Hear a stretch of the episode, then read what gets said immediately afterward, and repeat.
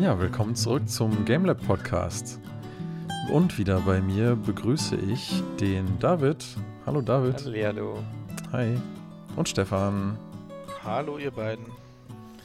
Hi. Und wir wollten heute, ähm, also wir haben eigentlich ein Thema, aber wir wollten zum Einstieg äh, erstmal noch kurz über das sprechen, was jetzt zuletzt an äh, Konferenzen gelaufen ist. Ne? Beziehungsweise vielleicht so ein bisschen allgemein über das Thema Konferenz an sich, aber vor allen Dingen auch die zwei, die da jetzt gerade kürzlich erst wieder gewesen sind. Waren es beide Konferenzen, sorry, ganz kurz? Also ich meine, äh, ich, will, ich will, jetzt nicht jemand vorgreifen, aber das eine war die, die war, war für Ubisoft, das war doch eher Marketingveranstaltung, oder?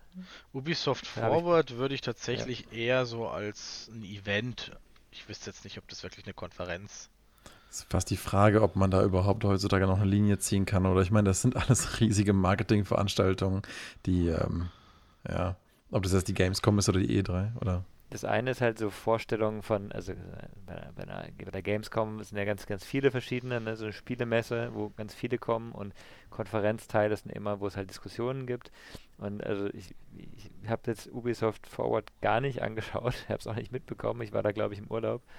Ähm, und äh, aber, aber sowas wie, wie die halt die großen Hersteller gemacht haben, das war ja eher, wir präsentieren unsere Spiele. War das jetzt bei Ubisoft anders? Haben die noch mehr so, also. Also es ging auch wieder nur ums Spiele vorstellen. Also ich habe mir auch nur mittlerweile nur die Highlights quasi gegeben, ähm, weil ich das jetzt doch langsam ein bisschen viel fand. Und so viele Stunden an wiederholtem Material man sich ja gar nicht antun kann, gefühlt. Weil jede Messe oder Konferenz der letzten drei Wochen gefühlt doch nur eine Handvoll interessante Neuigkeiten haben, aber sie trotzdem jede Messe aufgreift. Und deswegen habe ich mir nur die Highlights angetan, kann jetzt also nicht sagen, ob da auch wirklich große Diskussionsforen stattgefunden hätten oder ähnliches. Ja, ich sehe es auch ein bisschen ähnlich wie du. Also ich habe ähm, jetzt auf, auf den letzten Sachen auch nicht so richtig viele also ich habe wirklich versucht, mir, mir die ganzen Highlights irgendwie zusammenzusuchen und dann zu gucken, ob da irgendwas Spannendes dabei war. Aber das ist ehrlich gesagt aktuell für mich auch fast genau so ein bisschen das Problem mit der Geschichte. Ne? Wir haben jetzt äh, so viele digitale Konferenzen und Publisher machen ihre eigenen Release- und Marketing-Events und so weiter.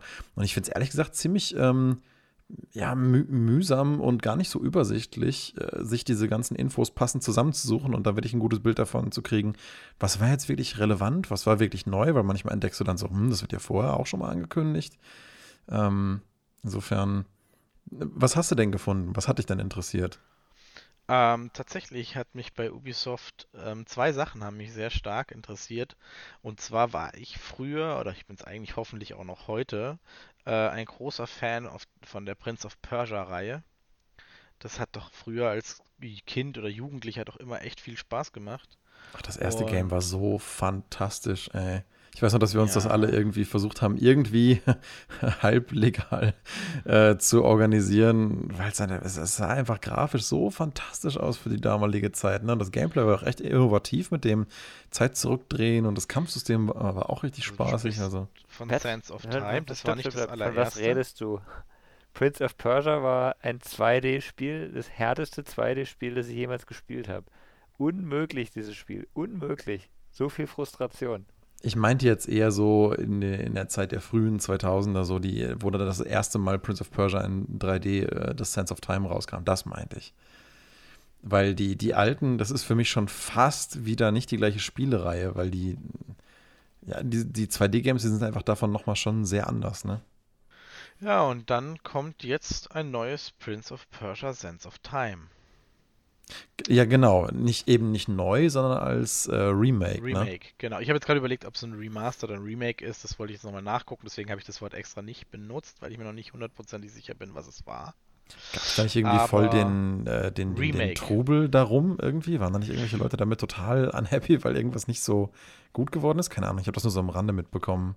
Also was ich mitbekommen habe, ist, dass sie halt aktuell halt tatsächlich noch über die Grafik halt äh, ein bisschen äh, meckern. Also es haben sich viele Änderungen wurden gemacht und es waren auch scheinbar viele gute Änderungen, auch steuertechnisch. Also Sachen, die halt früher wirklich gestört haben, haben sie wohl korrigiert, aber die Grafik haben sie wohl ah, nicht ganz so gut angefasst äh, oder eben in den Versionen, die man bisher gesehen hat.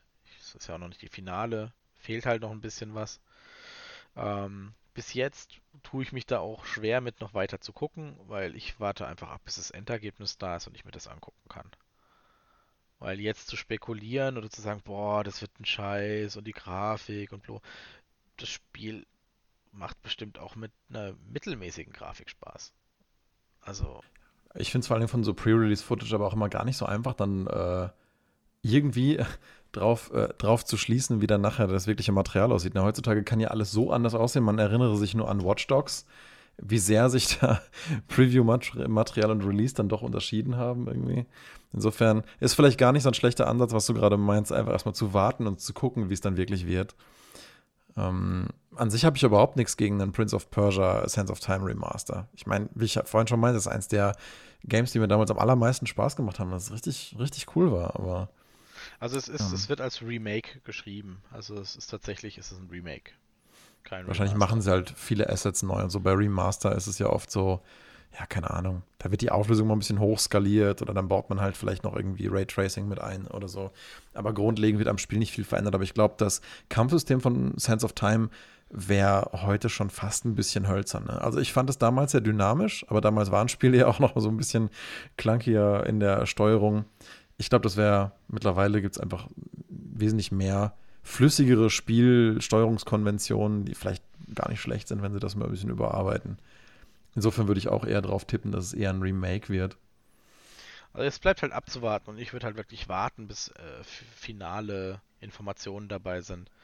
David, wie sieht's bei dir aus? Wolltest du lieber das 2D wieder zurückhaben oder? Ich habe kein Interesse an The Prince of Persia. Ich habe Sense of Time, glaube ich, gespielt, fand es aber nicht so geil. Ähm, mit 2D zurückkommen funktioniert nicht, das braucht man nicht. Das, die alten Spiele laufen immer noch sehr gut.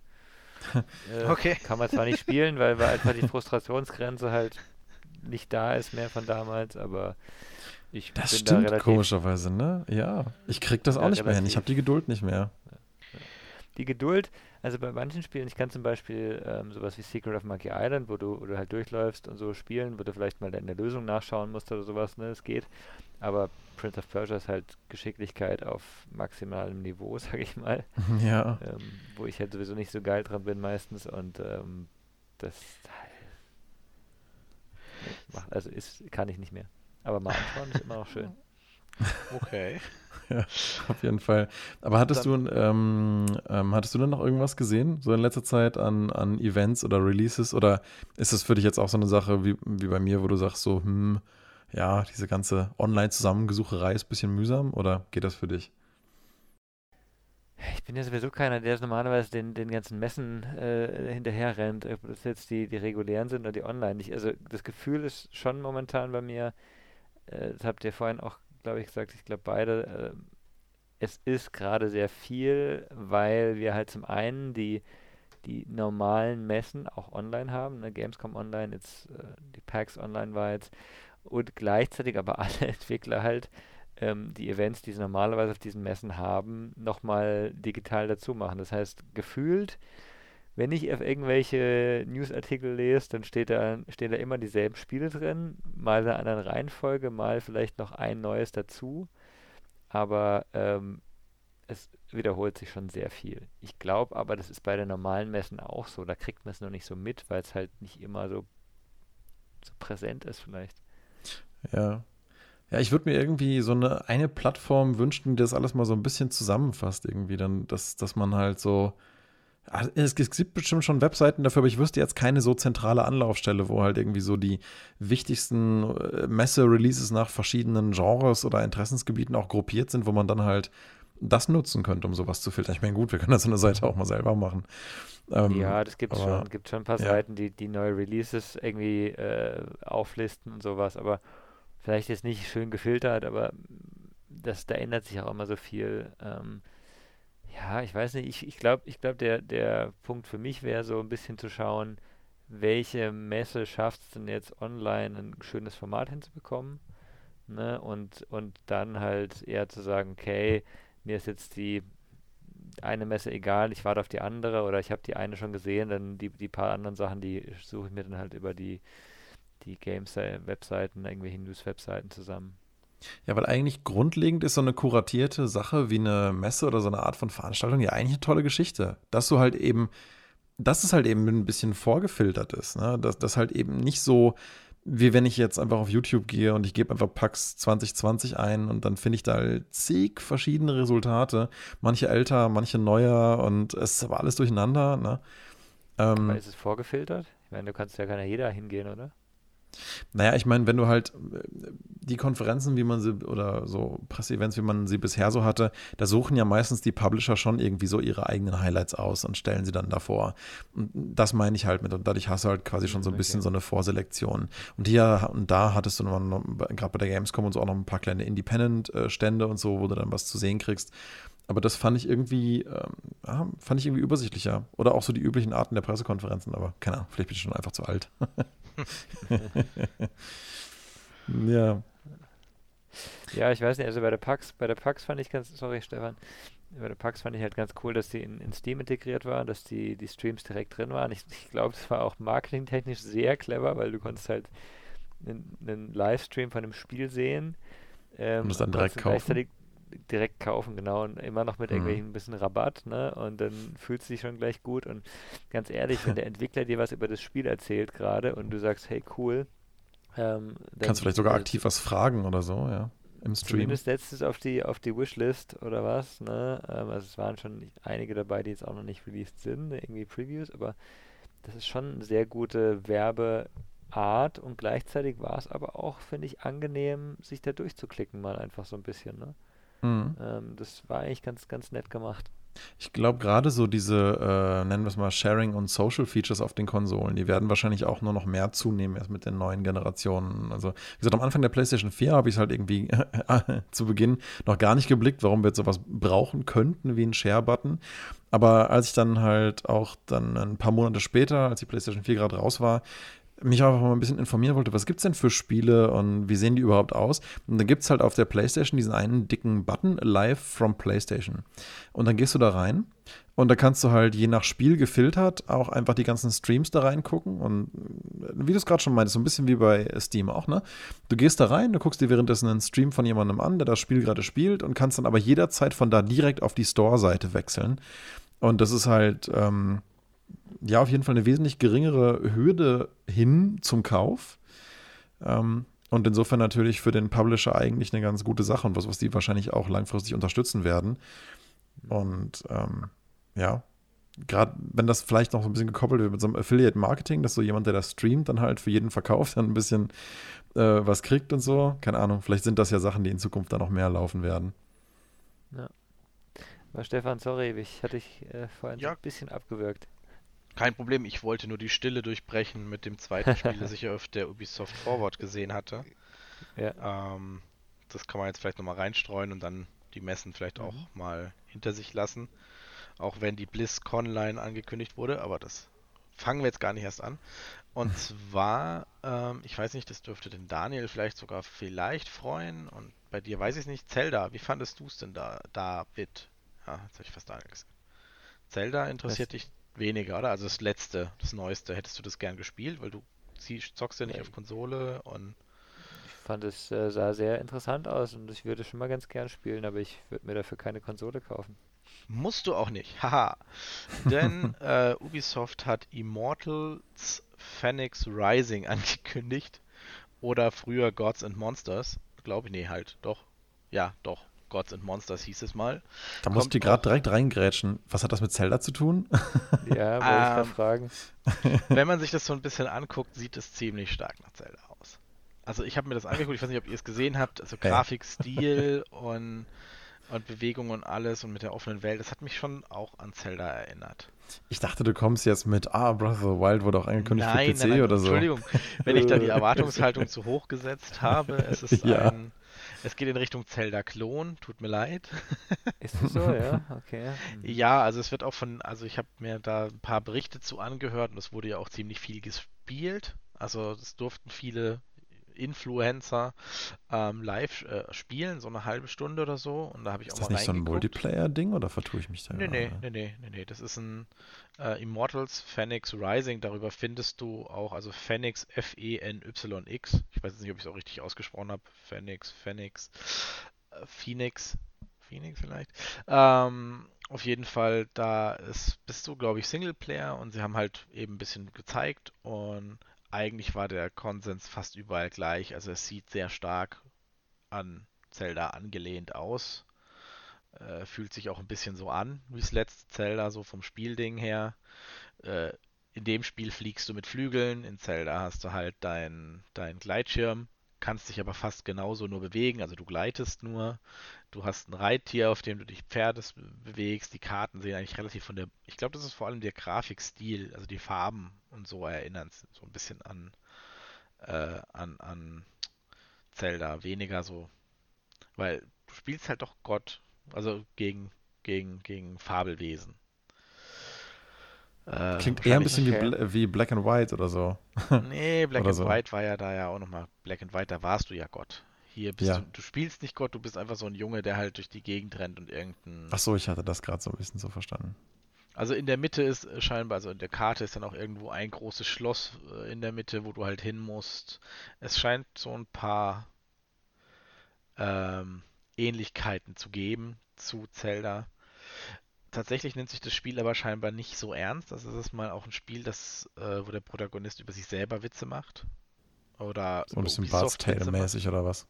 Ja, so ein bisschen. Also, ähm, ihr müsst euch mal einen Trailer angucken bei Gelegenheit. Ich finde, es sieht sehr gut aus. Es ist mal wieder ein ja, frischer Wind, würde ich jetzt nicht sagen. Es ist einfach mal wieder ein bisschen was Neues. Es ist eine neue Marke. Es ist, äh, ja, es ist nicht wieder Spiel XY zum XY. Teil. Also neben hier Assassin's Creed Teil 20 und äh, Watchdog Teil 30. Es hat zumindest halt mal einen neuen Titel, sagen wir mal so. ja, ja, ich bin mal gespannt. Ich meine, ich, ich freue mich ja immer, wenn mal halt irgendwie sich gerade diese großen Publisher mal wieder trauen, was zu machen, was sie vorher noch nicht gemacht haben. Aber wie du vorhin auch schon meintest, ich glaube, da muss man einfach auch mit ein bisschen Geduld mal gucken, wie äh, spannend und überzeugend ist es wirklich. Ne? Weil ich finde, gerade weil du vorhin kurz diesen Vergleich so dezent angeführt hattest, ich finde Breath of the Wild, bei allem, was man daran so kritisieren kann, ist es trotzdem echt ein extremer Meilenstein der Videospielgeschichte. Insofern kann ich mir eigentlich, kann man sich eigentlich nur wünschen, dass es halt so vielen Leuten wie möglich noch zugänglich gemacht wird darüber, dass es vielleicht doch irgendwann auf dem PC kommt, wobei ich mir leider fast sicher bin, dass Nintendo Nein. das nicht tun wird. Die sind nicht dafür bekannt, dass, dass sie irgendwann ihre Releases plötzlich auch auf anderen Plattformen zulassen. Also das würde also, mich fast ein bisschen wundern.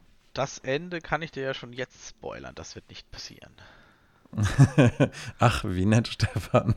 Was? Du, ja, Mensch, das bringt mich ja auf was, als, als wäre das fast das Thema gewesen, über das ich eigentlich heute gern gesprochen hätte. Oder jetzt dann werde mit euch.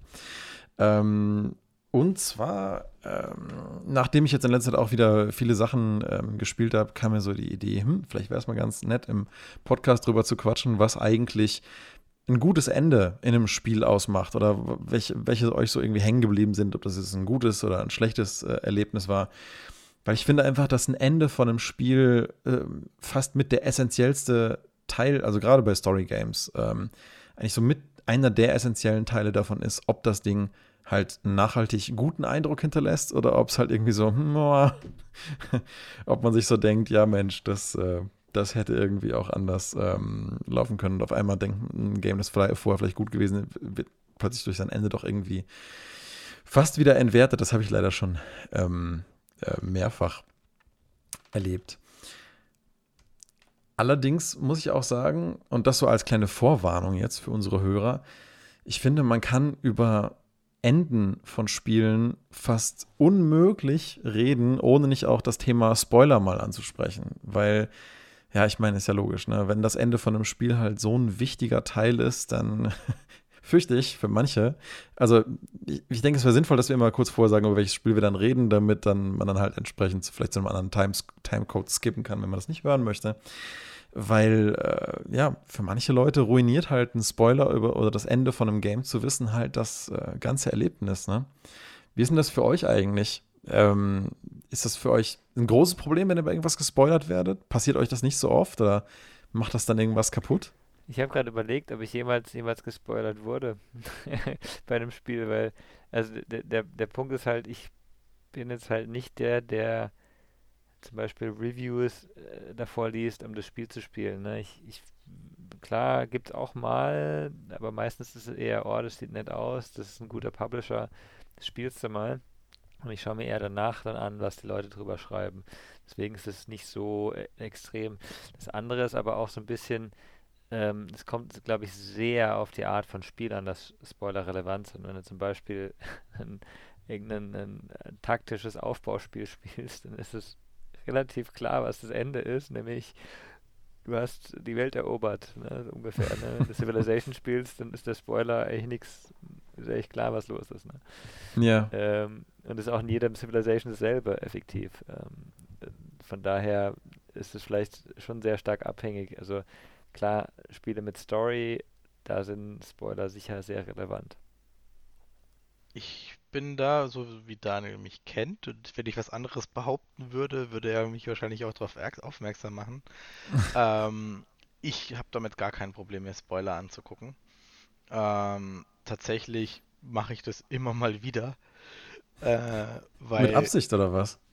Jein, also ich gucke mir halt, wenn ich ein Spiel, wenn mich ein Spiel wirklich interessiert, dann gucke ich mir dazu durchaus auch mal Videos an, weil ich will halt Ingame-Grafik sehen. Ich will sehen, wie sie es spielt. Ein bisschen, und natürlich kriegst du dann halt bestimmte Sachen von den Geschichten mit. Aber entweder ist dann mein Hirn zu löcherig, sprich ich habe das gesehen, eine Woche später spiele ich's, oder ich habe es halt gesehen und ich kaufe es mir dann halt erst im nächsten Sale, ein, zwei, fünf, sechs Monate später. Und dann ist mir das auch egal, weil ich kriege dann den Zusammenhang eh nicht mehr hin. Äh, und wenn, dann sage ich, ah ja, das, daran erinnere ich mich noch kurz. Aber, und wenn es dann was Cooles war, wie eine Sidequest, die der mir gezeigt hat, wo dann was Cooles dabei war, sage ich, okay, dann habe ich das ja auch schon rausgefunden. Top. Ja, ich also, glaube, das ist auch sehr unterschiedlich, ob man halt irgendwie so einzelne Details, nennen wir es jetzt mal, gespoilert bekommt oder ob man oder ob man wirklich so die Hauptessenz von der Story, die man eigentlich entdecken soll, dann plötzlich vorab weggenommen kriegt. Ne? Ich denke, das ist schon mal nochmal was ganz, ganz, ganz anderes. Ähm, weil grundlegend ähm, sehe ich es wie du. Ich finde es immer nicht schlecht, sich vorher ein bisschen über ein Spiel zu informieren, um zu wissen, ob das was für einen ist. Aber für mich ist es halt total relevant, ob da irgendwie Spoiler mit drin sind. Ich gucke auch ausschließlich Spoiler-free Reviews, weil, wie ich in einer der letzten Sessions schon meinte, mir machen Spiele dann am meisten Spaß, wenn sie für mich was äh, zum Erkunden haben, ne? wo, ich, wo ich aktiv einfach drin rumforschen und Sachen entdecken kann. Und der Moment, wo ich mit einer gewissen Neugier was zum ersten Mal entdecke, ist für mich einfach ein wunderbares Erlebnis. Und wenn das halt, ja, wenn ich da halt schon weiß, was passiert, dann kann das sich das echt sehr, sehr ähm, anders anfühlen. Mal die Frage da, dazu, ähm, was ist denn ein Spiel, wo das wirklich so relevant ist? Weil ähm, ich, ich finde es auch super toll, wenn du ein Spiel so für dich entdecken kannst. Ähm, aber was gespoilert wird, sind ja, ich sage jetzt mal, meistens eben ein Ende. Aber vielleicht ist der hauptinteressante Teil ja einfach auch das Mittel, Mittelteil, wenn es ein gutes Spiel ist, dass du wirklich den, das Spiel wirklich entdeckst. Hm. Gibt es da irgendwie jetzt so, so Kategorien oder Spielebeispiele, wo du sagst, da wären Spoiler komplett der Tod gewesen für das Spiel für dich? Ähm, ja, garantiert ähm, da muss ich mal ganz kurz drüber nachdenken. Ich hatte nämlich, ich hatte nämlich gerade, lustigerweise passiert mir das aber fast eher bei Filmen. Also ich hatte jetzt ähm, ja, gerade erst den. Ähm, aber, aber das ist doch, aber das ist doch äh, interessant. Wieso, ist, wieso findest du es bei Filmen relevanter? Weil du den Film passiv, der Film ist passiv. Ne? Wenn es bei Film oder im Buch, wenn dir einer sagt, wie das Ende ist, und das Ende ist der große Reveal, was, was ja oft so ist, dann gehst du anders daran. Ne? Ähm, aber ein Spiel, da bist du aktiv drin und auch wenn es nicht, wenn es oft nicht so ist, aber du hast einen gewissen Einfluss auf das Spiel. Ne? Auch wenn es sich nur so anfühlt. Du bist viel immersiver dabei und deswegen ist für mich das Gesamterlebnis ähm, nachher eher das, an was ich mich erinnere, als einen, einen speziellen Punkt wie das Ende. Beim Film, ähm, also es gibt, gibt halt Filme, da, da ist nachher der Plot-Twist drin und wenn du den davor weißt, dann ist der ganze Film, schaust ihn komplett anders an. Würdest, aber siehst du das nicht genauso bei äh, sehr storybasierten Games? Ähm, also gerade gerade ja. wenn das so was ist, wo du am Ende des äh, Spiels halt rausfindest, du bist eigentlich der Bösewicht gewesen. Ich sage jetzt bewusst nicht, um welches Spiel es gerade geht, aber wenn das halt so eine Geschichte ist, ähm, ist das dann nicht ähnlich Spiele wie bei einer. Ja, schon, schon, ja, aber das ist jetzt eine, es gibt wenige Ausnahmen. Nehmen wir mal, nehmen wir mal ein Spiel, das für mich total emotional und storybasiert war, The Walking Dead. Das erste Walking Dead Spiel. Ja, da Hey, wurde ich- ich zum Beispiel ähm, Ja. hart gespoilert über das Ende der ersten Season. Und deswegen habe ich es erstmal nicht gespielt, weil ich irgendwann hoffe, ich vergesse diesen Spoiler. Ähm, und äh, ja, das wird aber wahrscheinlich nicht passieren. Ich glaube nämlich am Ende, ähm, ich meine, ich glaube mittlerweile muss ich nicht noch eine Warnung absetzen, oder ich glaube mittlerweile ist klar, dass wir jetzt auch über solche Sachen reden. Aber am Ende von The Walking Dead Season 1 bringt ja ein Charakter, glaube ich, einen anderen um, ne? Das sind so Sachen, die finde ich, die entwickeln eine viel dramatischere Wirkung, wenn man es nicht vorher weiß.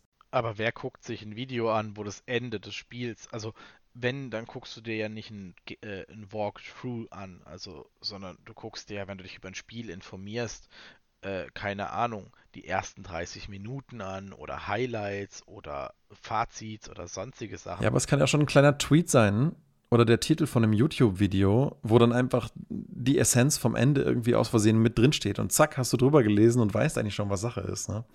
Ja, es, es, es kann schon sein. Kann jetzt durchaus sein, dass da einer schreibt, oh mein Gott, was weiß ich, äh, Charakter X hat Charakter Y um, umgebracht und ich hätte es nie geglaubt und es war ja ganz schrecklich. Und warum haben die, das ist irgendein Rant, dass die, die Spieleentwickler da Scheiß gebaut haben?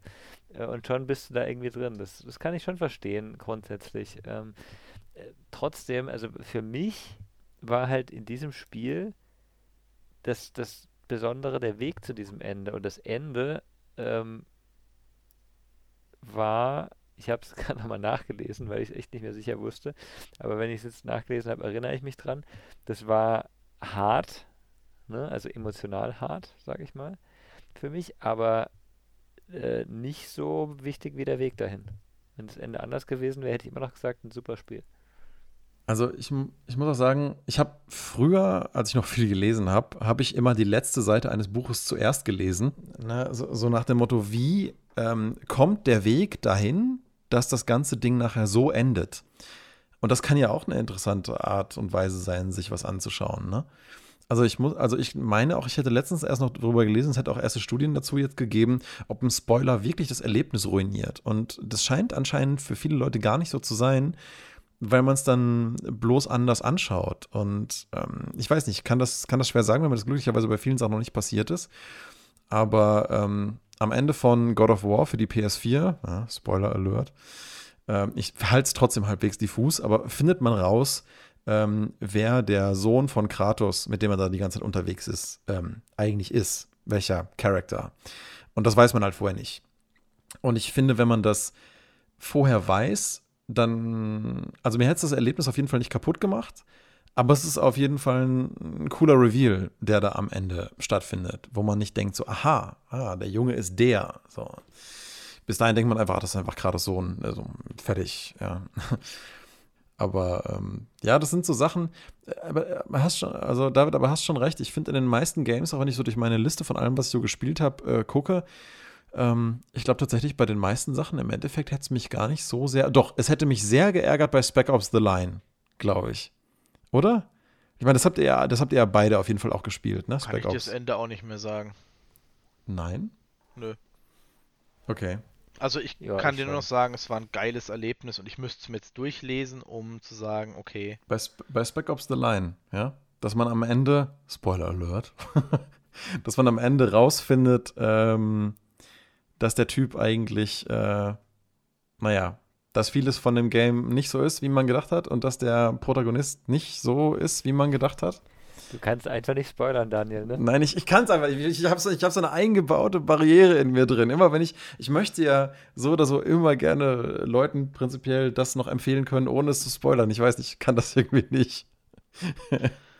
Ähm, nee, also ich kann es dir tatsächlich. Bei mir ist sowas, ich glaube, ich könnte das Spiel nochmal spielen und wäre genauso toll wie beim ersten Mal, weil ich mich gar nicht mehr dran erinnere. Oder nicht mehr so arg erinnere. Ich weiß noch, dass es ein hammergeiles Spiel war und dass mich das gefesselt und geflasht hat, aber ich Ja, habe das schon lange wieder aus meinem Gedächtnis verdrängt, weil. Kannst es direkt schon wieder spielen. Nee. Ich muss aber sagen, Spoiler, ganz ehrlich, bei manchen Spielen wäre es ohne irgendwie auch traurig. Also, Ohne wäre es traurig. ja. Ähm, und zwar, wenn du ein ganz, wenn du irgendwie mitkriegst, okay, das Spiel hat mehrere Enden und du befasst dich zum Beispiel ein bisschen damit und merkst, okay, du steuerst eigentlich gerade auf das beschissenste Ende überhaupt zu. Mm, Aber genau das ist doch was, das ist doch genau das, was du nicht, äh, nicht wissen sollst. Das ist der Sinn des Spiels, dass du vielleicht das schlechteste Ende abkriegst. Und dann kannst du aber danach doch nachschauen. Ja, aber weißt du, wenn ich bei The Witcher 3, wenn ich das gewusst hätte, dass eine gewisse Art und Weise, wie du als Geralt mit Ciri umgehst, wegen bestimmter Key-Events während der Story, dazu führen, äh, dass du halt nachher das schlechteste Ende bekommst, dann hätte ich es halt auf keinen Fall gemacht. Aber dann hätte ich das halt nur deswegen nicht, dann hätte ich halt bestimmte Entscheidungen nicht getroffen aus meiner eigenen Motivation, ähm, so und so mit dem Charakter in einem Dialog zu verfahren, sondern dann, äh, ja, dann hätte ich halt das gemacht, was mir das beste Ende gibt. Aber das wäre halt, weiß ich nicht, das wäre halt dann einfach nicht mehr so richtig mein Playthrough gewesen. Das ist so ein bisschen wie wenn ich halt irgendwie bei einem Spiel weiß, also jemand sitzt dabei, der es schon gespielt hat, und der sagt mir dann währenddessen, ah, wir müssen jetzt das und das machen, sonst verpassen wir vielleicht das und das coole Item oder so. Oder da und da ist noch ein Secret, das müssen wir holen. Ne? Das ist dann schon immer so ein, ja, so ein schmaler Grad zwischen, ja, ich will das jetzt eigentlich nicht wissen und ich will aber nachher so ein 100 Stunden RPG vielleicht nicht nur wegen dieses einen Details nochmal komplett spielen müssen. Aber es ist halt die Frage, wie, der, wie die andere Person das sagt. Sagt die jetzt, hey, pass doch mal auf und schau dich nochmal um. Ne? Hier gibt es mhm. vielleicht was. Mhm. Ne? Oder sagt sie, geh jetzt hier ums Eck und drück den äh, Knopf und dann machst du, dann hast du es sozusagen. Ne? Ja, der ja. Daniel zählt zur ersten Kategorie aber auf seine ganz perfide Art und Weise. Also ich habe das Vergnügen gehabt, beziehungsweise ich habe das Vergnügen, weil ich spiele es nur mit ihm, Dark Souls 1 zu spielen und mhm. nur mit Daniel als Zuschauer und Begleiter und Kommentator. Und es ist halt toll, weil er gibt dann halt durchaus auch mal so einen Tipp, so wie du sagst, schau dich da doch mal um oder so. Oder wenn du ihn dann fragst, weil du irgendwie so, hm, da muss doch noch irgendwas sein. Und der Daniel dann nur so sagt so, ja, wer weiß das schon? Und so mit der Stimme hochgeht, wo du weißt, ja, okay, es ist definitiv noch was da. Oder ist da jetzt ein Boss? Hm, das kann ich dir jetzt irgendwie nicht sagen. Das weiß ich nicht. Also dann weißt du, okay, entweder er weiß es wirklich nicht oder da ist halt ein Boss dahinter. ja, also, nee, bei so Spielen, ich versuche immer auf eine Art und Weise Tipps zu geben, dass man halt nicht total essentielle, coole Sachen verpasst, aber halt, ähm, ja, es ist gar nicht so einfach, einfach dabei, die, ähm, dabei die, die Ruhe zu behalten, nicht irgendwie Sachen unnötig zu verraten. Ne? Also ich mag das, weil ich habe keine Lust, an irgendwas vorbeizulaufen, was äh, eventuell eine coole Szene triggert und oder irgendein geiler Kommentar oder irgendein cooles Event, nur weil ich irgendein Item nicht aufgehoben habe. Äh, das wird mich halt mehr abfacken oder sagen, na gut, ich fange es jetzt halt nicht nochmal an. Und wenn du dann sagst, hey, warte mal, bevor du das machst, du verpasst dann ein geiles Ding, dann weiß ich, okay, dann mache ich das, weil dann kriege ich das. Das ist für ja. mich viel geiler, da mich da kurz spoilern zu lassen, äh, als dass ich dann irgendwie eben deswegen Witcher 3 zum Beispiel die Enden. Für mich war die Motivation, das nochmal für ein anderes Ende dann, das mich vielleicht mehr pleased, äh, anzusetzen, wo ich dann ansetzen muss, äh, viel zu ekelhaft und zu stressig.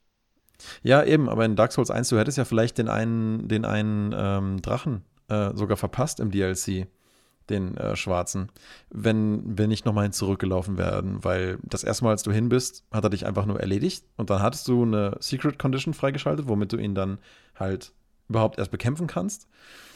Ähm, und ja, das wäre dir ja vielleicht sonst gar nicht aufgefallen. Du wärst vielleicht einfach gar nicht mehr hingegangen, hättest gedacht, ach, der eine Drache, der killt mich da immer und äh, ja, was soll's, weiter geht's, ja. Ja, und umgekehrt habe ich dich halt dann auch gespoilert, weil ich den einen Drachen da irgendwie den Schwanz abgeschlagen habe. Du, oh, das geht. Also im Prinzip ist es ja auch eine Art Spoiler, auch wenn du das Spiel schon durchgespielt hast. ähm, aber klar, ist, ich glaube, Spoiler gibt es halt auf viele Arten und Weisen und das beeinflusst halt eigentlich, finde ich, in den meisten Fällen nicht das Ende von einem Spiel. Bei einem Film, okay, schon eher, aber bei einem Spiel würde ich sagen, muss es nicht immer das Ende spoilern. Ein Spoiler kann ja, äh, ist ja meistens in der Mitte. Oder Die eben so ein Event oder ein hm. Geheimnis. Weißt du, ein Spoiler ist ja eher, würde ich sagen, da ist jetzt eine Geheimtür oder da ist jetzt eine Geheimwand oder wenn du das und das machst, passiert das und das. Natürlich läuft es eventuell aufs Ende hin, aber ob es wirklich das Spielerlebnis schmälert dadurch, ist, glaube ich, von Person zu Person unterschiedlich. Aber ich glaube, da stecken ganz schön viele unterschiedliche Fragen aber drin in dem, was du gerade gesagt hast, ne? Weil ob es das Spielerlebnis schmälert, das kann ja echt für jeden total unterschiedlich sein. Aber dass der, aber so ein Spoiler, der kann ja wirklich aus allem Möglichen bestehen, oder? Also so, so, so innerhalb eines Spiels. Und wenn es zum Beispiel sowas ist, dass du am Ende des Spiels eigentlich checkst, wer du eigentlich bist, ich finde, das kann dann dein Erlebnis echt signifikant verändern. Ne? Nicht, vielleicht nicht schmälern, vielleicht nicht für jeden, aber. Äh, ja, das, gibt, ja. Das, das stimmt schon. Du spielst, also, wenn du es davor weißt, spielst du wahrscheinlich anders. Also, ich. Äh, ich weiß nicht, an welches Spiel du gedacht hast, aber mir fällt es in der Art nur Bioshock Infinite ein. Ähm, ich glaube, wenn du da am Anfang weißt, was los ist, dann würdest du das Spiel nicht so spielen. Ah, jetzt, jetzt fällt mir gerade wieder was ein. Ähm, ich glaube, es ist Final Fantasy IX. Ähm, da gibt es einen Charakter. Also ich habe das Spiel nie fertig gespielt, aber das ist so einer, der, einer dieser Spoiler, die mich wirklich ärgert. Bis, ähm, also es ist nicht der Grund, warum ich das Spiel aktuell noch nicht gespielt habe, aber einer dieser Dinge, die ich wüsste, ich, wün ich wünschte, ich wüsste sie nicht. Und zwar ist, ähm, also das kann ich jetzt ja wahrscheinlich echt mal spoilern, weil das Game ist ja auch schon älter. Oder man hat jetzt spätestens jetzt seine Warnung erhalten, weil einer, weil einer doch, ich, ich versuch's mal. Ähm, einer der Charakter, der man, den man sehr früh begegnet, der ist eigentlich schon die ganze Zeit äh, nicht da oder beziehungsweise nicht lebendig oder irgendwie sowas. Ja? Und das checkst du halt aber erst am Ende, dass es halt eigentlich nur was ist, was nur für den Protagonisten existiert. Und das ist am Ende schon ein echt krasser Reveal, wie ich finde. Und das äh, ändert halt auch so die Wahrnehmung, die man vom Protagonisten hat in äh, dem Moment. Oder auch überhaupt fragt man sich, welcher Teil der Geschichte denn wie überhaupt abgelaufen ist und was denn jetzt seine Einbildung war oder ne, wie auch immer er das gesehen hat. So, so ein bisschen wie bei, äh, so ein bisschen Sixth Sense mäßig, nur halt da ein bisschen anders erzählt. Aber das ist schon so eine Geschichte. Ich wünschte echt, ich wüsste das nicht, weil ich genau weiß, dass mich das am Ende viel mehr äh, berühren würde, das dann rauszufinden und mit diesem Protagonisten selber auch diese Realization zu haben, so, oh Kacke, ja. Das, äh, das ist ja hm, anders, als ich gedacht habe. äh, gibt dir nicht das gleichzeitig auch dein letzte Seite Buchgefühl? Also kann das nicht dasselbe bei dir auch auslösen, dass du sagst, okay, du hast jetzt das Ende, aber wie interagiert der dann in der Mitte? Ich meine, wenn der gar nicht lebendig war, wie ist denn das dann alles abgelaufen? Und was sind denn da für Interaktionen und wie tust du, weil im Laufe der Zeit kannst du das zwar nicht vergessen, aber es rückt dir in den Hintergrund, weil du denkst, boah, okay, das macht, okay, ich meine, er weiß es nicht, ich weiß es, aber er nicht, aber wow, okay, das ist geil. Und aber du, du fieberst ja, du fieberst ja schon mit deinem Charakter mit und, und denkst, also je nachdem, wie es, wie das Spiel aufgebaut ist, versuchst dir schon in den rein zu versetzen und also letzte Seite Buch, Leute, die ans Ende des Buchs blättern und die letzte Seite lesen, die, die machen sich das Buch kaputt meistens. Ich meine, kommt aufs Buch an natürlich, wenn die wirklich gut geschrieben ist, ist immer noch interessant, aber diese, diese, schon allein zu wissen, eben stirbt ein Charakter oder lebt er zum Schluss, ist total wichtig. Ja. Ich meine, mittlerweile, je nachdem, was man liest, muss man auch sagen, die letzte Seite des Buches ist nicht unbedingt, äh, also die letzte Seite von Harry Potter Stein der Weisen bringt dir auch nicht viel, außer dass du weißt, dass es noch weitergeht. Ja, das stimmt schon, das stimmt schon. Gerade bei Harry Potter Büchern besteht die letzte Seite meistens aus und sie äh, sagten sich fröhlich am Bahnhof äh, auf Wiedersehen und bis zum nächsten Jahr. Ja, also irgendwie so. Ja, aber da weißt du ja auch schon, es ist keiner gestorben. Ist ja, ja, ein, ja, ja, ja. wobei, das weißt du nicht, weil, weil du weißt nicht, welche Charaktere in der Zwischenzeit gekommen und gegangen sind. Vielleicht hm. waren da wie bei Star Trek die typischen roten Anzüge. Weißt du, da waren zehn äh, Statisten, die sind alle in der Folge keine gestorben. wichtigen. Ja, das vielleicht ja doch. Wichtigen. Vielleicht kommt er im nächsten Buch als Geist. Das weißt du ja nicht. Hier, maulende Myrte. Ja, aber gerade ob ein Charakter stirbt auf der Reise, ich finde, das ist schon, schon eine sehr, sehr essentielle Sache, die, die ich finde, ein Spiel besser machen, wenn man sie nicht weiß, damit man das dann nochmal einmal, zumindest das einmal, das erste Mal, frisch erleben kann. Was ja auch mittlerweile, glaube ich, jeder weiß, ist, dass in Final Fantasy Teil 7 ich mache kurz eine kleine Pause, ähm, Aerith äh, stirbt, äh, weil, weil Sephiroth sie halt mit seinem Riesenschwert da äh, durchbohrt. Und äh, klar, ich meine, diese Szene ist all over the Internet, ja, also das kann sich jeder überall angucken, aber das, das macht ja, das macht's ja nicht besser oder entschuldbarer, also halt, dass das halt jeder weiß, prinzipiell, der es zum ersten Mal dieses Spiel spielt, dass das früher oder später passiert, weil sie halt ein playable Character ist, mit dem du auch die ganze Zeit Sachen erlebst. Und dieses Event ist einfach unumgänglich in Final Fantasy VII. Das passiert auf jeden Fall. Und ähm, dir können, soweit ich weiß, ähm, da auch andere Charaktere noch irgendwie abhanden kommen, wenn du irgendwie nicht aufpasst.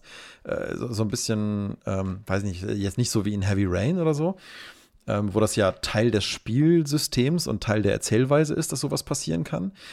Ähm, aber wenn sowas halt als Teil der Story sowieso passiert, dann finde ich es tatsächlich besser, wenn man sowas vorher eben nicht weiß, ne? so, so ein. Key-Event irgendwie. Ja, eben.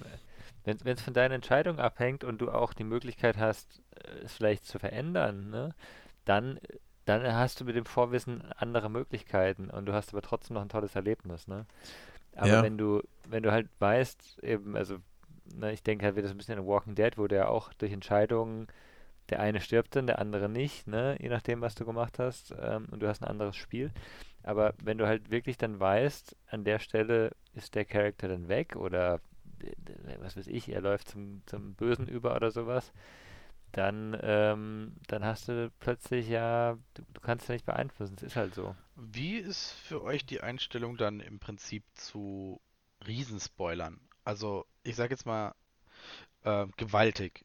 Im Sinne von, ihr habt jetzt das Spiel, keine Ahnung, nicht direkt bei Release angefangen. Macht ja, glaube ich, kaum einer von uns, außer es ist wirklich was ganz Besonderes.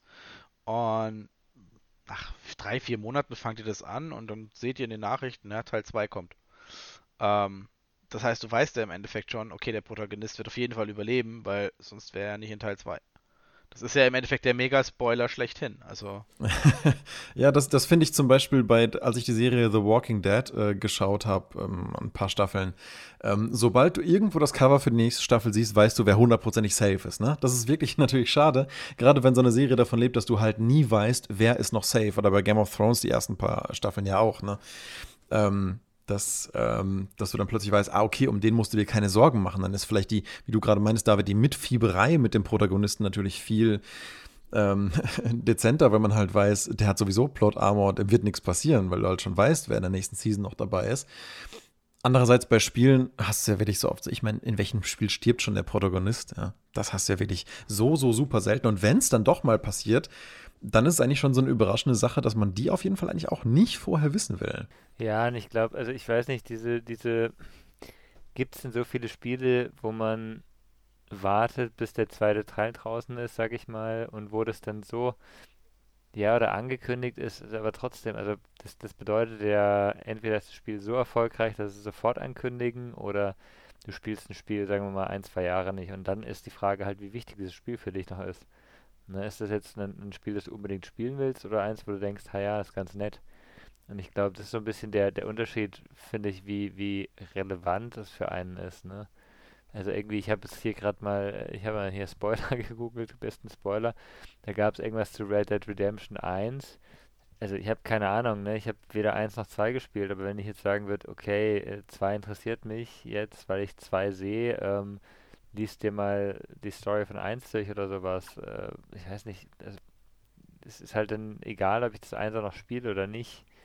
Für mich so von der Art. Ja, also wobei ich hatte echt mit ähm, The Red, Red Dead Redemption 1 hatte ich echt ein sehr ähm, witziges Erlebnis, weil mich später jemand über dieses Spiel etwas gespoilert hat, was ich gar nicht erlebt hatte. Und okay. dann, ähm, ja, weil ich hatte das Spiel gespielt mit dem ähm, Haupt, äh, Hauptcharakter da und irgendwann kam es halt zu so einer Revenge-Geschichte und er hat halt so, äh, von so einer Gang halt alle möglichen umgelegt. Und irgendwie hatte ich danach das Gefühl, ach cool, jetzt habe ich das Gefühl, alles Wichtige in der Welt gemacht zu haben. Bin mit meinem Pferd nach Hause geritten und habe das Game erstmal in die Ecke gestellt und dachte mir so, oh, das fühlt sich ganz gut abgeschlossen an hier eigentlich. Ja. Ich dachte so gut, das Ende wird bestimmt jetzt nur noch sein, ähm, dass jetzt irgendwie, ähm, keine Ahnung, jetzt so die letzte Side-Mission, dann rundest du noch Sachen ab und dann war es das, ja.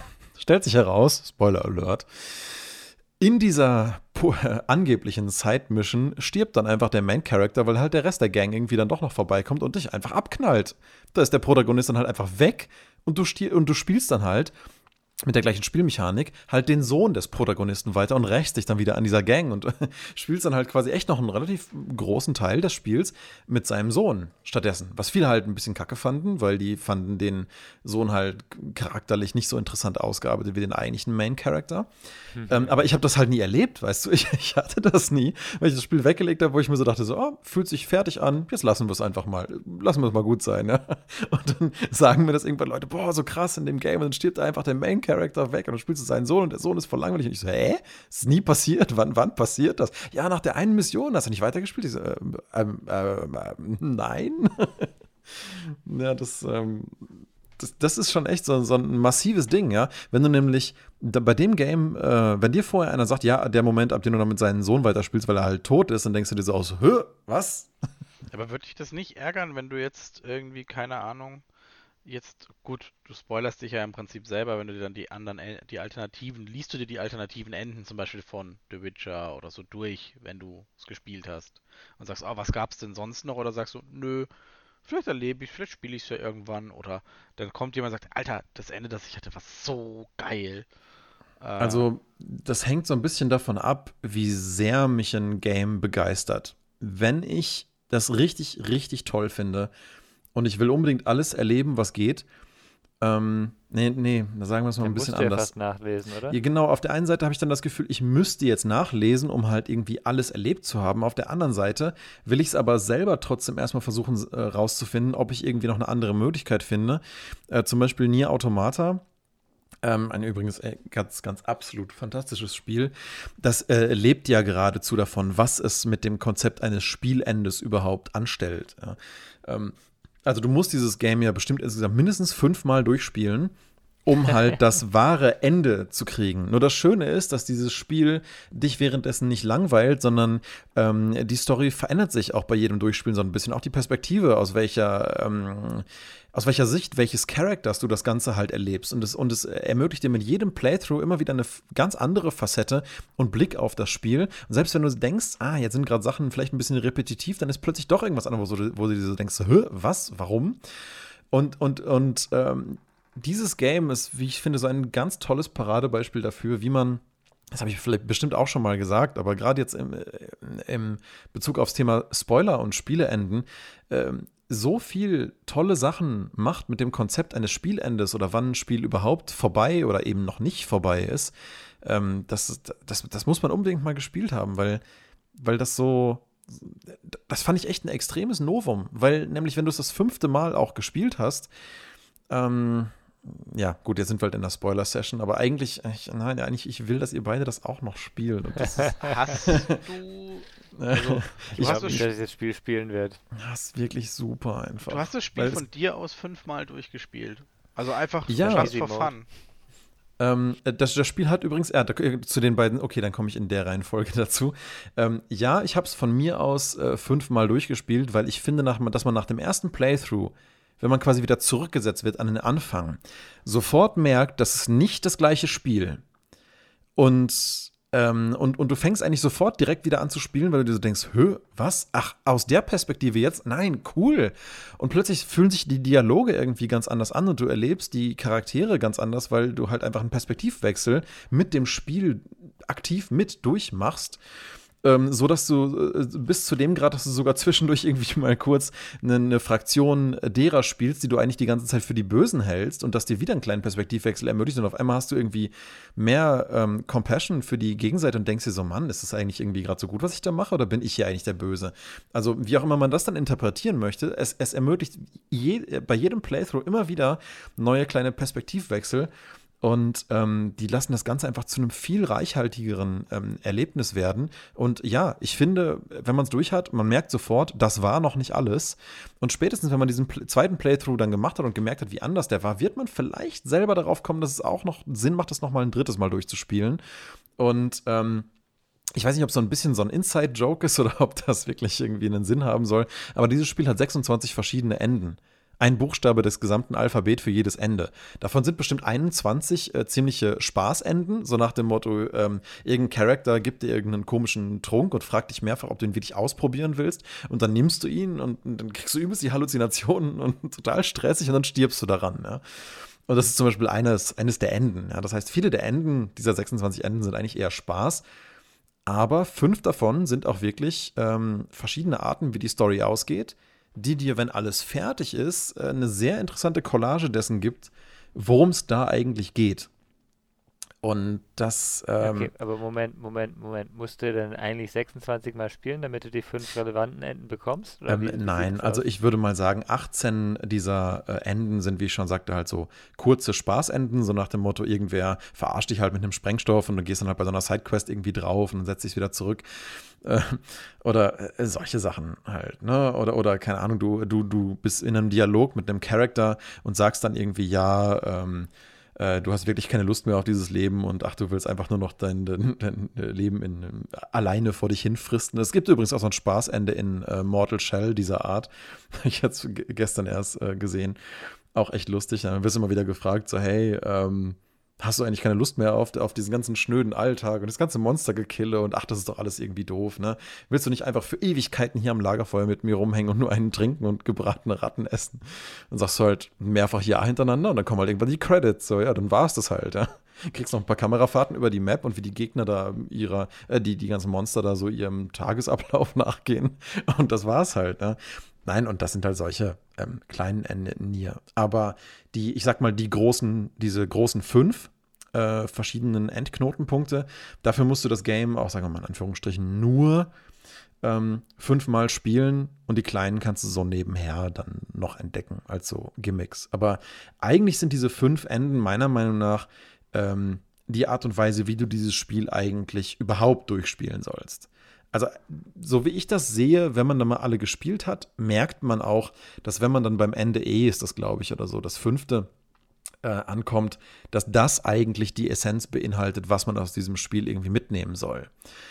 Und aber auf eine Art und Weise, du bist dann so involviert, du hast dann schon so viel von dem Spiel gesehen und, und, und auch irgendwie, ja, Empathie für die ganzen Charaktere und die Welt und alles. Und dann kommt dieses alles zusammenfassende Ende, ähm, was, äh, was ich jetzt wirklich trotzdem nicht spoilern möchte, weil ich es wirklich, wirklich sehr gut gemacht finde. Und dass, dass dich halt plötzlich nochmal, dir, dir nochmal ein bisschen weitergehende Fragen stellt, als nur über dich als Spieler und die Spielwelt. Und das, ähm, ja, das, das war einfach total großartig. Also, du hast jetzt äh, im Endeffekt alle 26 Enden gespielt. Nein, nein, nein. Ich habe halt also die gefunden, die ich irgendwie. Ich habe mich dann, ich habe dann bei, beim nachdem ich halt das Gefühl hatte, jetzt habe ich alle für mich relevanten Enden entdeckt und ich habe alles erkundet, was ich konnte und ich hatte so irgendwie 15 Enden gefunden, dann habe ich halt mal ein bisschen reingelesen, was es da sonst noch gibt, ob ich irgendein cooles Event wirklich noch verpasst habe oder so. Aber wenn du dann halt, was weiß ich, 50, 60 Stunden schon drin hast und du weißt eigentlich dann mehr oder weniger, du, du, du merkst dann schon, wann du das Richtige das finale Ende gefunden hast, dann ist bei mir so auch so ein Punkt erreicht, wo ich dann gesagt habe, ja, okay, jetzt gucke ich noch mal ein bisschen nach, nicht, dass ich äh, vielleicht noch irgendwas Cooles drin machen kann, was, was echt wert gewesen wäre, es noch mitzuerleben und dann, ja, dann geht das auch. Aber ich finde das schwierig. Also dieser Moment, wo ich dann sage, jetzt ist es okay für mich, mal was nachzulesen und das dann zu machen, das ist, äh, das, das kann ich echt so nicht ähm, übers Knie brechen, muss ich sagen. Das ist bei jedem Spiel irgendwie anders. Hm. Ich glaube, auch Spoilern ist wirklich von Spiel zu Spiel abhängig. Also gibt auch Spiele, da gucke ich fünf Minuten rein, das sind die ersten fünf Minuten und weiß, ich gucke nicht weiter, weil ich werde spielen.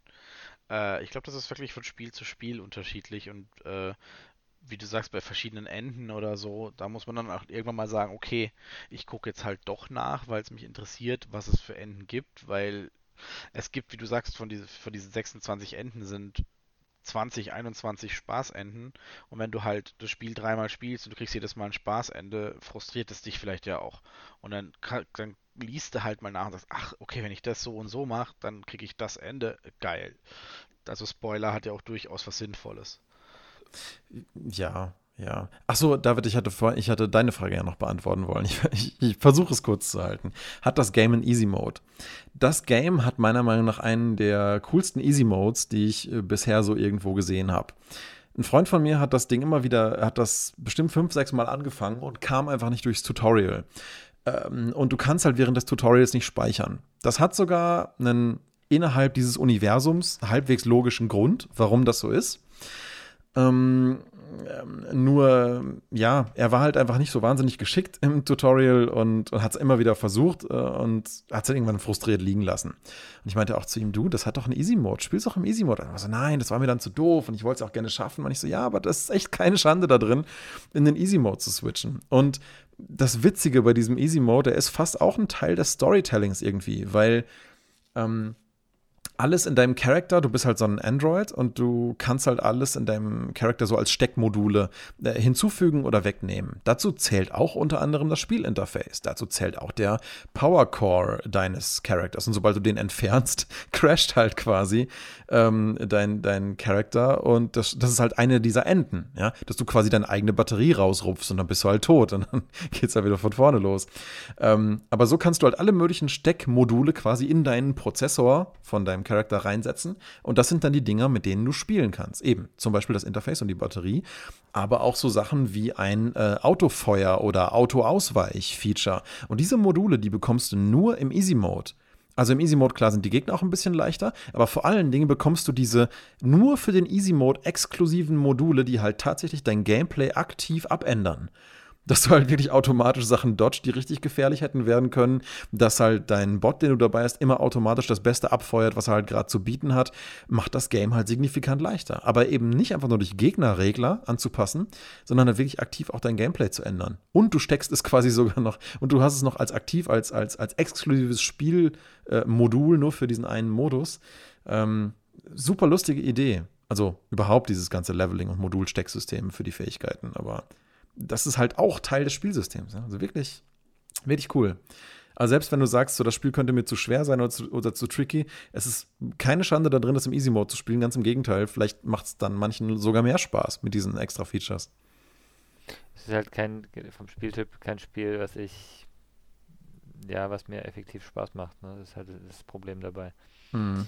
Ähm, ne, ich finde die Optik cool und so, aber ich weiß halt, dass ich eigentlich mit Spielen dieser Art immer früher oder später keinen Spaß mehr habe, nämlich wenn es dann eben zu stark an die, ich sag mal, äh, an die Skills geht, wenn man da sich zu stark rein äh, spielen muss, sag ich mal. Ja, wobei, wie ich, wie gesagt, wie ich finde, die, dieser Easy Mode löst halt dieses Problem zumindest zum Teil halt, weil er halt wirklich ähm, dir essentielle Sachen, wo du schnell reagieren müsstest, äh, einfach abnimmt. Ja, eben wie mit zum Beispiel dem äh, Dodgen, was halt super wichtig ist, damit du in manchen Momenten nicht drauf gehst. Aber wenn das Spiel das halt einfach für dich übernimmt, ich meine, ja, warum nicht? Ne? Dann ist es halt so, aber ähm, wenn es dir das halt spielenswerter macht und das genau die Sachen sind, mit denen du sonst Probleme hast, ist doch wunderbar. Ich kenne wenig Spiele, die einem das in der Form so anbieten. Hm.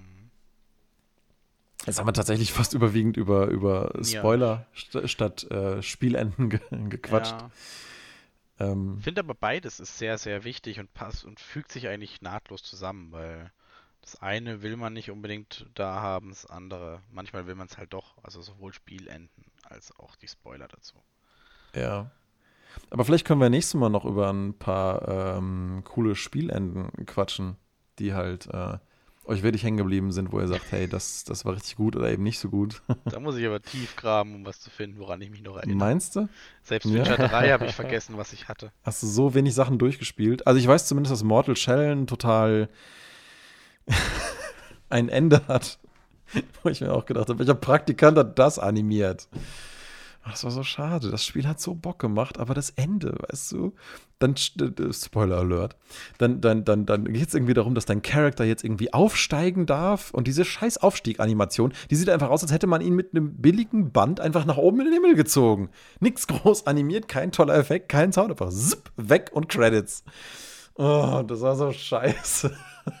Das Spiel war so cool, aber dieses Ende. Sprich, also Hannah und ich haben einfach Seite? nur gelacht drüber über das Ende. Das war echt schade, ja. Hättest du nur die letzte Seite angeguckt, hättest du es nicht gekauft. nee, dafür habe ich ja zu viel anderes davon gesehen. Aber gut, das stimmt, ja, natürlich. Games sind auf jeden Fall immer mehr als ihr Ende. Aber ähm, ja, wenn es einem dann so im Gedächtnis bleibt, ist natürlich jetzt auch nicht so. Dann lass uns auch nächstes Mal noch was zum Thema Spielenden machen oder mal gucken, was uns sonst noch so einfällt. Wir könnten spoilern, was wir nächstes Mal machen wollen. Also ich hätte ich hätt schon was, ne, weil ihr so ähm, heiß auf Spielemessen wart. Die Tokyo Game Show läuft ja gerade, ne? Oh nein. Ah, okay. Die läuft.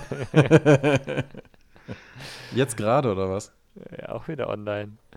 Genau, jetzt gerade die, die nächste, die nächsten paar Tage. Oh, aber das interessiert mich tatsächlich wirklich. Weil es gibt manche Sachen, die gerade japanische Spieleentwickler, und ich bin ja eh ein Fan von JRPGs und so, die die sich manchmal extra nur für die Tokyo Game Show aufheben, die teilweise auch da dann zum ersten Mal gezeigt werden. Also vielleicht sollte ich da echt mal reingucken. Ja, man kann es ja noch wieder, wenn ihr was Interessantes seht, äh, kurz zum Anfang nochmal ansprechen und dann ähm, Das sowieso. noch ein großes Thema. Ja. Alright. Dann äh, würde ich sagen, vielen Dank euch. Ja, Ja, danke euch euch. auch. Bis zum nächsten Mal. Bis dann. Tschüss. Ciao. Ciao.